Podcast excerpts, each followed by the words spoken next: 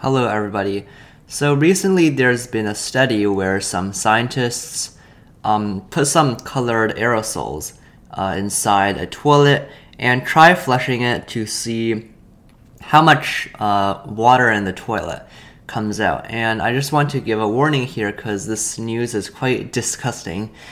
Uh, but still, it's kind of interesting to see how, I guess, toilets aren't as well designed as we think they are. So essentially, they did a study and put some colored water inside the uh, toilet and tried flushing it. And if you see the video, uh, it's, it's, you can see that a lot of water actually comes out. Now, normally you don't really see this because they come out as like a very thin mist and you can't really see it because the water is transparent.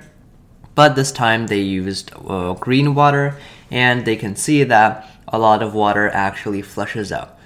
Now, I was at a swim meet recently and uh, at the swim meet, I went to the swim meet at a university, and the university's toilets were um, not good at all. And they were very similar to this news that I recently saw, this news I'm talking about right now, where if you flush the toilet, it uh, like a lot of water spills out. It flushes way too hard, and the shape of the toilet just makes it so that some water comes out.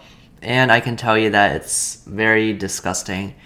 And I just imagine that you know not every toilet will be like this and obviously at home your toilets probably don't do this but i guess the study just reveals that your toilet is in fact dirtier than uh, you think it is so some pretty short uh, gross news today goodbye